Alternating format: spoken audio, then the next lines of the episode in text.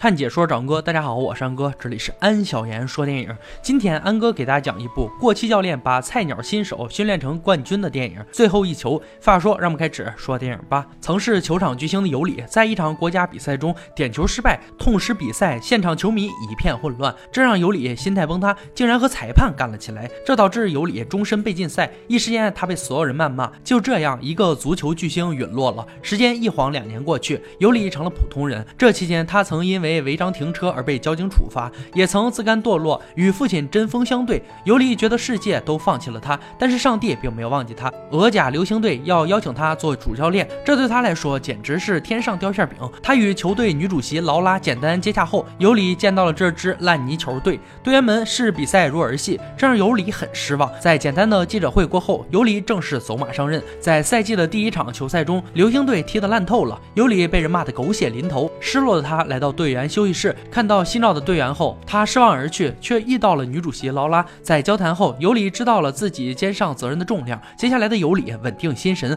开始对队员进行魔鬼训练，并严格控制他们的饮食。可是所有人都觉得他是在独裁统治，就连队医小美也对他有很大的意见。尤里对此很无奈。在一次尤里组织队员们搬运轮胎的训练中，劳拉出现，队员们盼着劳拉能给他们做主，但是劳拉却站在了尤里这边。训练顺利展开，但是在俄罗斯杯。联赛上，流星队的成绩却不尽如人意，因为队员们踢假球。得知真相的尤里怒不可遏，但是球员们在媒体面前却将过错全都推到了尤里身上。第二天，尤里醉醺醺的来到了训练场，找赌球的队员理论，可是他却被狠狠的奚落。尤里战胜不了自己的心魔，也无法约束队员们。伤心的他跟着队医小美来到了酒馆，两人一醉方休。在与小美的谈笑间，尤里放松了不少。振奋起来的他没有处罚赌球队员，因为他决定改改变战术。他开始和队员们建立信任，并说服球队助教伯格来帮助自己。为了提振球员们的士气，尤里还找了当地的球迷，请他们为球员们呐喊加油。重回赛场，队员们看到观众席上欢呼的球迷，他们开始渴望表现自己。伯格和尤里对队员们对症下药，改变队员们的不足。振作起来的流星队在比赛中势如破竹，一路杀到半决赛。正在尤里准备一展拳脚的时候，他却受到了市长的阻挠。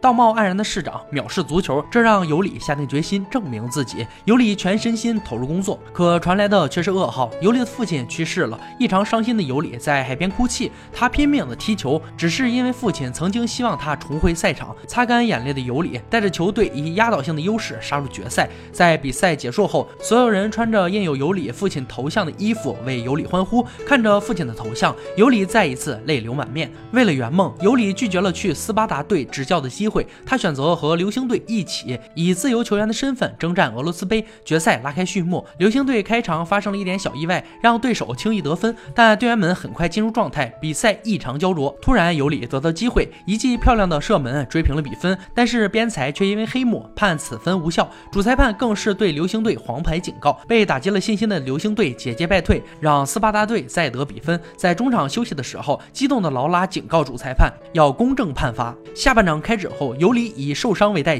迫使裁判判罚给流星队一个点球，然后他把点球的机会给了流星队。队长，他则脱下战袍，回归主教练的角色。所有人的激情都被尤里点燃。在场上，队长用一记漂亮的补射。成功缩小了比分。为了稳住比赛，尤里决定让年轻的球员祖耶夫上场，但祖耶夫却找不到状态。在场外焦急的尤里振臂高呼，来指引观众为祖耶夫加油。缓过神来的祖耶夫瞬间追平了比分。接下来的流星队越战越勇，祖耶夫更是一个漂亮的射门，将比分反超了斯巴达队。可是，在比赛最后一分钟，裁判又黑幕一般的判罚给斯巴达队一个任意球，所有人都屏住了呼吸，看着斯巴达队朝着球网射去。